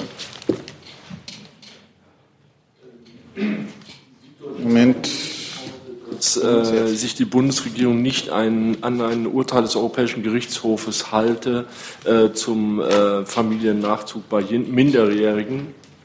Ähm, und dass es dazu auch offenbar unterschiedliche Auffassungen innerhalb der Bundesregierung gäbe. Äh, könnte sich das AA dazu äußern, vielleicht auch das Familienministerium, das in dem Text erwähnt ist, und vielleicht auch das BMI? Möchten Sie anfangen? Ich kann gerne beginnen. Ähm, offenkundig geht es, äh, oder im Kern geht es um die Bindungswirkungen dieses EuGH-Urteils. Und da besteht Einigkeit insoweit zwischen allen Ressorts, dass diese Bindungswirkung auf jeden Fall nicht gilt für den Nachzug von Eltern, sondern nur für die Ehegatten und die Kinder. Da besteht Einigkeit, dass sowohl die Richtlinie das zwingend vorsieht, wie auch das deutsche Recht bei den Ehegatten und bei den Kindern. Nicht aber bei dem Nachzug von Eltern. Da gilt eine Ausnahme oder eine andere Regelung, so würde ich es mal bezeichnen, im, in den Niederlanden und dieses Urteil des EuGH bezog sich auf die Niederlande. Ob man jetzt aufgrund des EuGHs, äh, des EuGH-Urteils zu einer anderen Bewertung kommt, die möglicherweise in weitere Maßnahmen äh, umzusetzen wäre, das wird derzeit zwischen den Ressorts abgestimmt. Wann ist da mit einer Entscheidung zu rechnen? Das kann ich Ihnen keinen Zeitraum nennen. Zu dem Thema, Herr Steiner. Ja, äh, um es direkt äh, zu verstehen, äh, nochmal. Das heißt, äh, Sie sind noch in der Prüfung begriffen, ob dieses äh, EuGH-Urteil als solches eine direkte Rückwirkung auf die deutsche Regelung hat. Ähm, Habe ich das richtig verstanden an der Stelle? Dieses EuGH-Urteil hat zunächst keine Auswirkungen auf die deutschen Regelungen, weil dieser Sachverhalt in den Niederlanden bewertet wurde und die Niederlande eine andere Rechtslage, eine andere nationale Rechtslage haben als wir. Die, das, äh, die Richtlinie, die EU-Richtlinie sieht aber nicht vor, dass zwingend der Nachzug von Eltern zu regeln ist. Nur damit ich es richtig verstehe, in den Niederlanden ging es meines Wissens ja auch um eine Stichtagsregelung, um die Frage, wann der Antrag gestellt sein muss. Eine ähnliche Regelung haben wir im deutschen Recht auch und bei den Subsidiärschutzberechtigten haben Sie das ja auch explizit anders gemacht dann wiederum. Also insofern, ähm, wieso gibt es da keine Vergleichbarkeit? Können Sie mir das erklären? Äh, die Stichtagsregelung ist ja ein anderer Inhalt dieses Urteils. Es geht um den Kern, um die, äh, die Bewertung äh, der Bindungswirkung dieses EuGH-Urteils. Und Dazu habe ich das gesagt, was ich gesagt habe. Dann hatten wir dazu noch Fragen, Frau Buschloch. Äh, aber in der Tat, worauf der Kollege gerade verwiesen hat, bei der Regelung für die Subsidiärschutzberechtigten, da hieß es dezidiert, dass man mit, den, äh, mit denen anders verfährt. Also dass da Anträge von Jugendlichen, äh, dass da der Stichtag gilt, wann der Antrag gestellt wurde, beziehungsweise auch im anderen Fall, wenn die Eltern darauf hingewiesen haben, ein Kind, was noch im Ausland ist, wird demnächst wahrscheinlich 18. Da hieß es, dass diese Anträge auch berücksichtigt werden. Vielleicht können Sie mal erklären, warum warum es offensichtlich zwei Maßstäbe da gibt im deutschen Recht für den Familiennachzug. Kann ich jetzt nicht zu sagen, weil äh, hier geht es ja um äh, Visa-Fragen äh, zum Nachzug äh, für diese Fallgruppe und äh, ich kann, ich kann das, das, das jetzt nicht hier aufklären. Also was ich gerne noch ergänzen würde, ist, ähm, dass es bis, äh, wie bisher auch in der Praxis schon so ist, dass die Auslandsvertretungen ähm, Anträge äh, bzw. Fälle, in denen der 18. Geburtstag, also das Volljährigwerden, äh, bevorsteht, prioritär und schnellstmöglich ähm, bearbeiten, ähm, damit äh, sozusagen dieser Fall gar nicht erst eintritt, dass äh, daraus der Anspruch sozusagen verfällt. Noch eine Frage zu dem Thema. Dann geht es weiter mit Herrn Scholker. Dämpfle. Genau. Ähm, ich würde gerne mal das Familienministerium fragen, ob ähm, das die gleiche Auffassung ist, dass das EuGH-Urteil, das ja eigentlich unionsweit gilt, an der Stelle dann nicht für Deutschland gelten soll. Es ist ja eben schon erwähnt worden, dass wir uns da in einer umfassenden Ressortabstimmung äh, befinden und ähm, dass ich insofern Ihnen da inhaltlich keine Stellung dazu nehmen kann. Allgemein kann ich sagen, dass unser Ministerium sich natürlich der Bedeutung des Familiennachzugs für Geflüchtete bewusst ist, äh, insbesondere für Minderjährige, die unbegleitet nach Deutschland einreisen. Ähm, da wissen wir, dass viele von äh, diesen Minderjährigen Schreckliches erlebt haben, psychisch und auch äh, physisch stark belastet oder sogar traumatisiert sind. Ähm, insbesondere ähm, deshalb kann sich die Unsicherheit über die Möglichkeit ähm, und die Aussicht auf Familiennachzug nachteilig, auf ihre Motivation und damit verbunden auch natürlich auf den Bildungsverlauf und die Integration dieser jungen Menschen auswirken. Es ist uns daher wichtig, dass wir dem Kindeswohl auch hier beim Thema Familiennachzug Rechnung tragen und Sie können sicher sein, dass wir uns dafür auch in diesen internen Gesprächen einsetzen. Gut, Herr Scholker. Bitte. Ja, eine, eine Frage zum Bereich aus dem Bereich Wirtschaft, Energie sowie Transport. Und zwar, es gibt Berichte, wonach sich die Bundesregierung ähm, entschlossen hat oder entschließen wird, bis zum Ende des Jahres den Bau eines ähm, LNG-Terminals in Deutschland ähm, finanziell zu unterstützen. Sollte das der Fall sein, äh, die Frage, warum hält denn die Bundesregierung den Bau eines LNG-Terminals in Deutschland jetzt für sinnvoll, obwohl es genügend Kapazitäten im Nahen Ausland gibt, im Westen, in den Niederlanden und im Osten in Polen. Na, Herr Jolper, es ist ja so, schon der Koalitionsvertrag sieht ja vor, dass Deutschland ein, ein Standort für LNG-Infrastruktur sein soll. Und deswegen begrüßen wir auch, dass es privatwirtschaftliche Initiativen gibt, ähm, um das umzusetzen, privatwirtschaftliche Initiativen in die deutsche Gastransportinfrastruktur.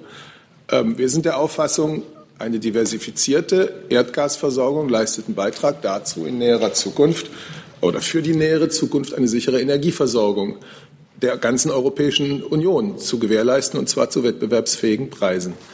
Nun ist uns bekannt, dass private Investoren ähm, aktuell den Bau eines solchen LNG-Terminals prüfen an verschiedenen Standorten. Stade wird da immer genannt, äh, Brunsbüttel, Wilhelmshaven, Rostock.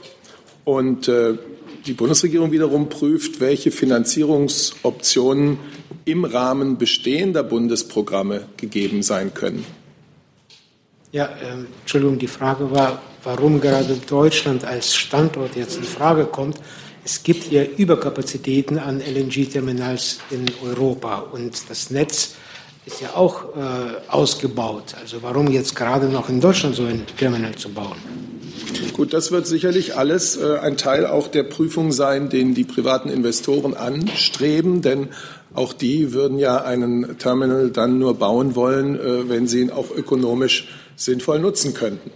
Ich habe das dazu gesagt, was ich jetzt zu sagen habe. Die Bundeskanzlerin hat auch, ähm, glaube ich, Anfang September hier in Berlin darüber gesprochen, von der steigenden Bedeutung von Flüssiggas gesprochen. Ähm, Gas wird bei unserer Energieversorgung mit Blick auf die CO2-Problematik äh, möglicherweise auch in der Zukunft noch eine größere Rolle spielen. Äh, wir sind schon angebunden, da haben Sie recht, an die Importterminals von europäischen Nachbarn, ähm, Niederlande, Belgien, Polen und dennoch arbeiten auch wir daran, diese Infrastruktur für Flüssiggas in Deutschland selbst voranzubringen. Und deswegen gibt es Überlegungen und Projekte von Unternehmen, ein solches Importterminal zu bauen.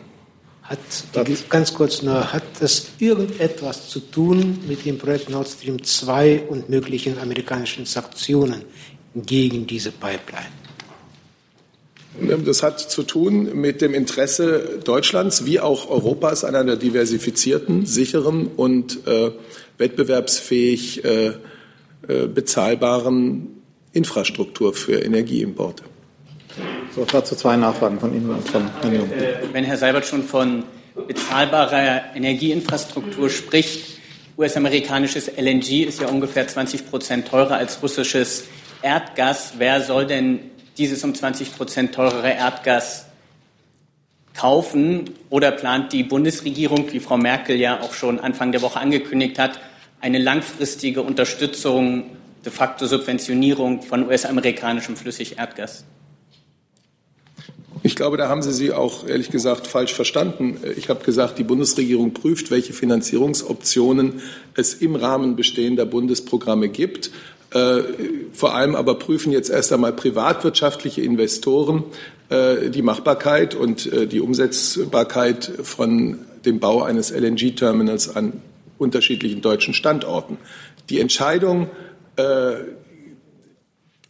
Gas von hier oder von dort zu kaufen, trifft in Deutschland nicht eine Regierung. Das mag anderswo anders sein. Aber in Deutschland treffen diese Entscheidungen die Kräfte am Markt. Kurz noch dazu. Aber Frau Merkel hat ja gegenüber CDU-Abgeordneten zugesichert, dass sie dieses Terminal im Wert von 500 Millionen Euro kofinanzieren wird. Und sie hat selbst eingestanden, dass das mittelfristig nicht kostendeckend geschehen wird und deswegen die Bundesregierung dies langfristig unterstützen muss. Also es sind ja direkte Aussagen, die sie auch getätigt hat gegenüber Abgeordneten ihrer eigenen Fraktion. Das ist ja nicht so, wie Sie das jetzt hier gerade schildern, dass das irgendwie in Planung ist, sondern es gibt klare Ansagen von Bundeskanzlerin Merkel, der sie ja auch eng zuarbeiten, wie man hört. Ja, könnte man so ausdrücken. Ähm, ich berichte nicht aus vertraulichen Gesprächen, die die Bundeskanzlerin mit Abgeordneten oder anderen führt. Das ist übrigens die grundsätzliche Haltung. Bitte.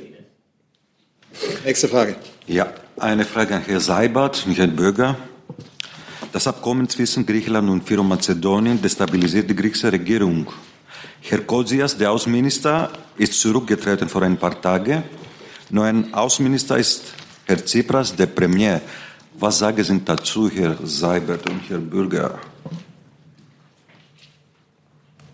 Also über die Ressortverteilung innerhalb äh, der griechischen Regierung wie innerhalb der Regierung anderer äh, befreundeter äh, Staaten und Partner sage ich natürlich nichts. Wir haben hier am Montag ähm, das Auswärtige Amt hat das für die ganze Bundesregierung gemacht, aber ich kann mich dem voll anschließen. Die Entscheidung des Parlaments der ehemaligen jugoslawischen Republik Mazedonien sehr begrüßt und haben der Regierung von Herrn Sajew auch gratuliert zu diesem ähm, Namenskompromiss. Wir sehen darin einen wichtigen Schritt Richtung was man so die euroatlantische Familie nennt. Und wir sehen, dass äh, damit das Land die historische Chance wahrt, diesen Namensstreit mit Griechenland, der so viele positive Entwicklungen blockiert hat, äh, einvernehmlich beizulegen. Das ist das, was ich Ihnen dazu sagen kann. Aber ich kann natürlich nicht kommentieren, ähm, zu welchen Veränderungen das innerhalb der griechischen Regierung führt, mit der wir sehr vertrauensvoll zusammenarbeiten. Dem habe ich auch nichts hinzuzufügen, außer zu bestätigen, dass wir natürlich mit der griechischen Regierung äh, ganz unabhängig davon, wie sie sich personell konstituiert, äh, ein Interesse an der engstmöglichen Zusammenarbeit haben. Dann Zusatz oder? Ja, Zusatz. Bitte. Herr Seibert, warum ist es so wichtig für die Bundesregierung dieses Abkommen? 68 Prozent der Griechen sind gegen diese Abkommen. Warum Berlin ist so wichtig? Es ist so wichtig für für die Bundesregierung? Ich habe ja gesagt, dass dieser Namensstreit, ähm, den wir nun über viele Jahre und alle europäischen Partner über viele Jahre beobachten mussten, äh, positive Entwicklungen in der früheren jugoslawischen Republik Mazedonien, ähm, aber auch in der ganzen Region blockiert haben. Und die historische Chance bietet sich nun, das beizulegen. Deswegen äh, sind wir dafür. Und wir haben sehr begrüßt, dass äh, Premierminister Tsipras mit Premierminister Sajew ähm, den, den Kompromiss, der sicher für beide Seiten nicht leicht war, aber das ist die Natur von guten Kompromissen, ähm, gefunden hat. Gut, dann geht's weiter. Bitte. Moment, jetzt noch was. Bitte. Ich hätte gerne eine Stellungnahme der Bundesregierung zur Weigerung Italiens, äh, die Haushaltspläne nachzubessern, nachdem diese moniert worden sind von der EU-Kommission. Gut, das Entscheidende ist, was die Kommission äh, dazu gesagt hat. Sie hat gestern dazu Stellung genommen. Sie hat äh, gesagt, dass äh, der vorliegende Haushaltsplan nach ihrer Auffassung einen schwerwiegenden Verstoß gegen die haushaltspolitischen Empfehlungen äh, des Rates vom Juli 2018 an Italien darstellt.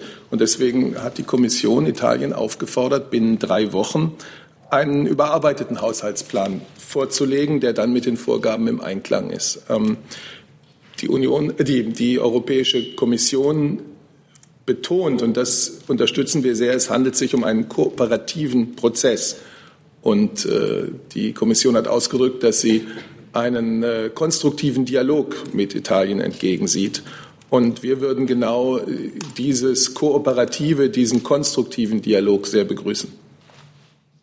In, so, ansonsten unterstützen wir die, die Kommission in ihrer diesbezüglichen Arbeit. Das ist ihre, ihre Rolle und ähm, die Einhaltung der Regeln des Stabilitäts- und Wachstumspaktes, äh, solide öffentliche Finanzen, das ist eine wichtige Voraussetzung für das, was wir alle wollen in Europa, nämlich eine gute, nachhaltige wirtschaftliche Entwicklung für die Bürger. So, jetzt haben wir noch eine Frage von Ihnen. Herr Jessen hatte noch eine Frage angemeldet. Herr Jung. Und von Ihnen. Dann haben wir die Fragen noch und schließen dann damit. Bitte. Äh, meine Frage geht in Richtung Herrn Burger.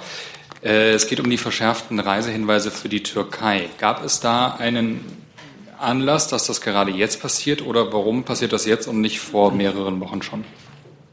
Also wir aktualisieren unsere Reise- und Sicherheitshinweise laufend für alle Länder der Welt. Ähm, und wir tun das zu jedem Zeitpunkt äh, aufgrund der uns jeweils zur Verfügung stehenden Informationen, aus der Gesamtschau aller Informationen, die uns zur Verfügung stehen. Hat sich daran gerade jetzt was geändert? Also wie gesagt, der Informationsstand, den wir zu jedem Zeitpunkt haben, entscheidet darüber, wie die Reise- und Sicherheitshinweise aktualisiert werden äh, und angepasst werden. Ähm, wir versuchen das zu jedem Zeitpunkt ähm, ja, so gut wie möglich zu machen, äh, so informativ wie möglich und so, dass die äh, möglichst äh, hilfreich sind für deutsche Staatsangehörige, die ähm, in ein bestimmtes Land reisen möchten. Herr Jung, dazu? Ich wollte zur Türkei fragen, hat sich meine andere Themensetzung erledigt. Äh, Herr Burger, können Sie uns was sagen zu den deutschen Gefangenen oder deutsch-türkischen Gefangenen? Aktuelle Zahlen und äh, ein anderes Thema, was uns hier ständig begleitet, ist ja Ihre völkerrechtliche Bewertung des türkischen Angriffs auf Afrin. Haben Sie die dabei? Und Herr Seibert, wie bewertet die Kanzlerin und die Bundesregierung als solche die gestrigen Aussagen von Herrn Erdogan zum Thema Khashoggi? Ähm, zu den ähm, in türkischer Haft befindlichen Deutschen ähm, mit politischem Strafvorwurf äh, gibt es keine Veränderungen gegenüber dem letzten Stand. Es sind derzeit äh, fünf, ähm, darunter zwei Doppelstaatler. Ähm, und ich habe auch keinen neuen, also vielleicht noch zu ergänzen, zu allen besteht konsularischer Zugang. Ähm, ich habe äh, zu Afrin keinen neuen Stand. Ja, ich dachte, das Thema hatten wir schon, aber ich kann es natürlich gerne noch mal sagen. Wir haben ähm, die Rede des türkischen Präsidenten gestern mit großer Aufmerksamkeit verfolgt. Wie ich es vorhin gesagt habe, der Fall Khashoggi, die Ermordung dieses Journalisten äh, im Konsulat Saudi-Arabiens in Istanbul ist beispiellos, wenn man nur daran denkt, dass es immer noch keine Spur der sterblichen Überreste des Opfers gibt. Und das alles unterstreicht, was die Bundeskanzlerin, der Außenminister die europäischen und die G7-Partner gesagt haben. Und ich habe es vorhin zitiert. Von Saudi-Arabien erwarten wir Transparenz im Hinblick auf Todesumstände, Hintergründe und wir erwarten glaubwürdige äh, Aufklärung. Und das, was bisher an saudischer Stellungnahme vorliegt, reicht in keiner Weise aus. Zusatz. Äh, halten Sie denn die getätigten Aussagen von Herrn Erdogan als glaubwürdig und fordern Sie auch von den türkischen Behörden Transparenz? Weil da gibt es ja auch viele Geschichten, Tonaufnahmen und so weiter, die im Raum stehen, von denen Herr Erdogan jetzt gestern nicht mehr geredet hat. Also erwarten Sie auch von den Türken Transparenz. Und das haben wir doch alles auch hier schon mehrfach ausgedrückt. Ja, natürlich, dies ist ein Fall, der nicht nur die Türkei und nicht nur Saudi-Arabien interessiert, sondern der weltweit Schlagzeilen gemacht hat, zu Recht im Übrigen. Und äh, deswegen erwarten wir eine umfassende Aufklärung in alle Richtungen und auch äh, eine Transparenz. Äh, es steht ein wirklich schwerer Vorwurf im Raum. Äh, beispiellos habe ich den Fall genannt und das muss aufgeklärt werden. Die zwei letzten Fragen. Herr Jessen fängt an. Frage ans BMI ähm, geht um den Themenkomplex, zu dem Sie am Montag, Frau Petermann, noch nicht Stellung nehmen konnten, weil ein Gutachten erst kurzfristig zuvor in Ihrem Hause eingegangen war. Ähm, das das seit dem 1.8. in Kraft getretene äh, bayerische Grenzpolizeigesetz benennt als originäre Aufgabe der bayerischen äh, Grenzpolizei wortidentisch Aufgaben, die sich im Bundespolizeigesetz wiederfinden. Die Umsetzung dieses Gesetzes würde bedeuten, dass entweder das Land Bayern Aufgaben für sich beansprucht, die bis dahin originär dem Bund äh, alleine zu eigen waren oder eine Parallelstruktur mindestens aufbauen. Vor diesem Hintergrund ähm, ist für den Bundesinnenminister in seiner Eigenschaft als Verfassungsminister dieses bayerische Gesetz verfassungskonform. Und die zweite Frage, Sie haben am Montag ausgeführt, dass es eine verfassungskonforme Kooperation zwischen Bundes- und Länderpolizei gibt auf der Grundlage des Paragraphen 64 ähm, des Bundespolizeigesetzes und Sie sagten, das sei geregelt in, in einem Verwaltungsabkommen. Ähm, nach meiner Kenntnis gibt es ein solches Verwaltungsabkommen nicht. Das letzte, das auffindbar ist, stammt aus dem Jahr 2008 und beschäftigt sich allein mit Fragen der Kontrollen im Luftverkehr. Welches Verwaltungsabkommen meinen Sie, wenn Sie sagen, in dem sei die Zusammenarbeit an den Landesgrenzen verfassungskonform geregelt zwischen Bund und Land Bayern? Zu der ersten Frage. Ich habe noch keine Bewertung des Gutachtens vorliegen, von dem wir am Montag hier gesprochen haben. Deswegen kann ich dazu weiter keine Ausführungen machen, außer dass zumindest nach meinem Kenntnisstand, und ich denke mal, da, dabei wird es auch bleiben, wir davon ausgehen, dass die Regelungen, wie wir sie derzeit mit dem Freistaat Bayern vollziehen, verfassungskonform sind. Und zwar auf der Grundlage des 64. Sie haben ja hier angesprochen, äh, des Paragraphen 64, Entschuldigung, Bundespolizeigesetz.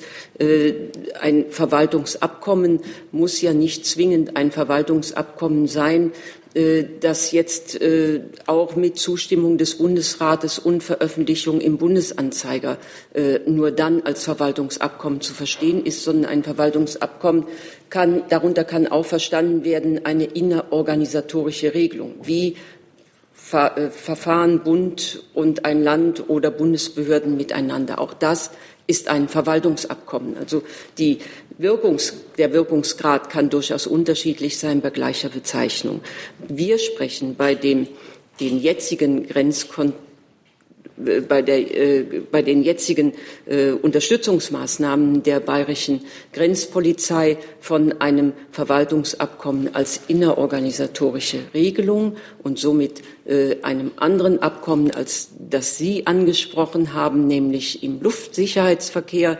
Äh, das regelt, in welchen Fällen die bayerische Grenzpolizei an welchen Flughafen, äh, an welchen Flughäfen in Bayern die Kontrollen macht. Das ist bis auf die Ausnahme München. Alle anderen Flughäfen in Bayern, die werden von der, nach einem Verwaltungsabkommen mit äh, das auch verkündet ist und einen höheren äh, Bindungsgrad hat, äh, die werden die Flughäfen mit Ausnahme des Flughafens München von der bayerischen Polizei kontrolliert. Nachfrage. Ähm, wenn Sie den Begriff des Verwaltungsabkommens, der eigentlich ein definierter ist, jetzt sozusagen äh, umwidmen oder definieren als verwaltungsinterne Vereinbarung, Meinen Sie damit das Memorandum of Understanding vom 11.07., in dem sich bayerische und Bundesbeamte darauf verständigt haben, in einer sehr weichen Formulierung, dass auch ähm, die Arbeit in der Grenzkontrolle und im grenznahen Raum so stattfinden soll auf der Grundlage äh, der eingangs zitierten Paragraphen sowohl des äh, bayerischen Grenzpolizeigesetzes als auch äh, des Bundespolizeigesetzes, die miteinander aber im Konflikt liegen.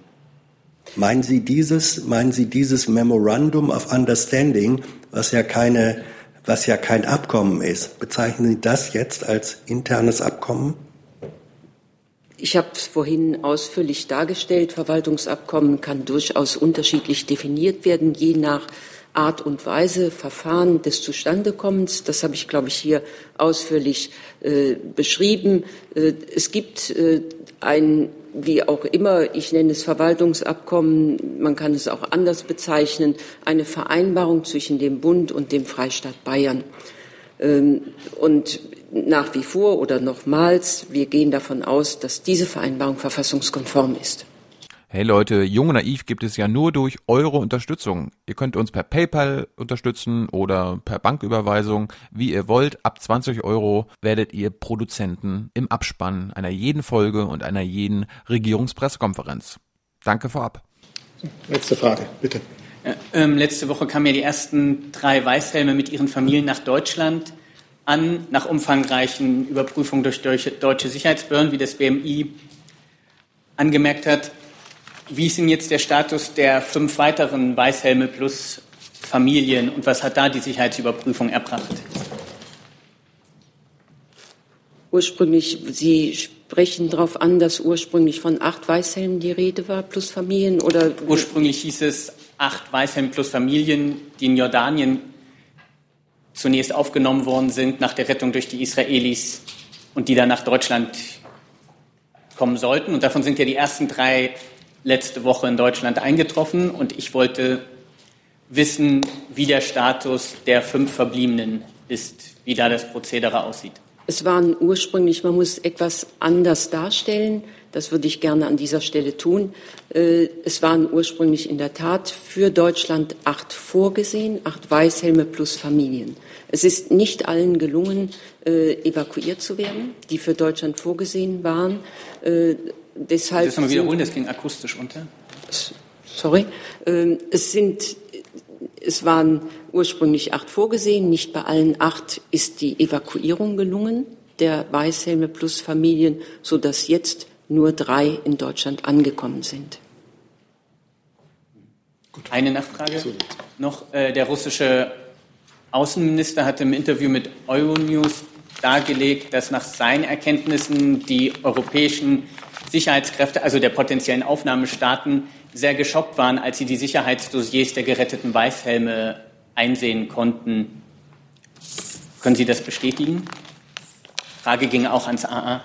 Ich weiß jetzt nicht genau, worauf, was Sie verstehen unter geschockt.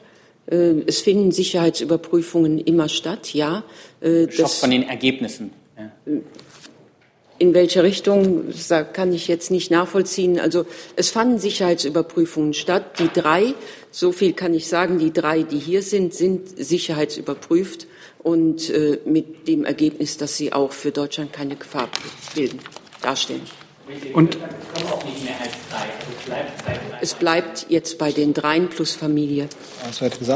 Und ich würde vielleicht noch ergänzen, das ist ja nichts Neues, dass ähm, Mitglieder der Organisation Weißhelme vom syrischen Regime und von seinen Verbündeten als Terroristen äh, bezeichnet werden, um deren wichtige Arbeit zu diskreditieren. Ähm, und diese Einschätzung teilt die Bundesregierung ausdrücklich nicht, auch nicht die aktuellen Äußerungen des russischen Außenministers. Dann sind wir damit am Ende dieser Regierungspressekonferenz. Vielen Dank für den Besuch bei uns. Bis zum nächsten Mal.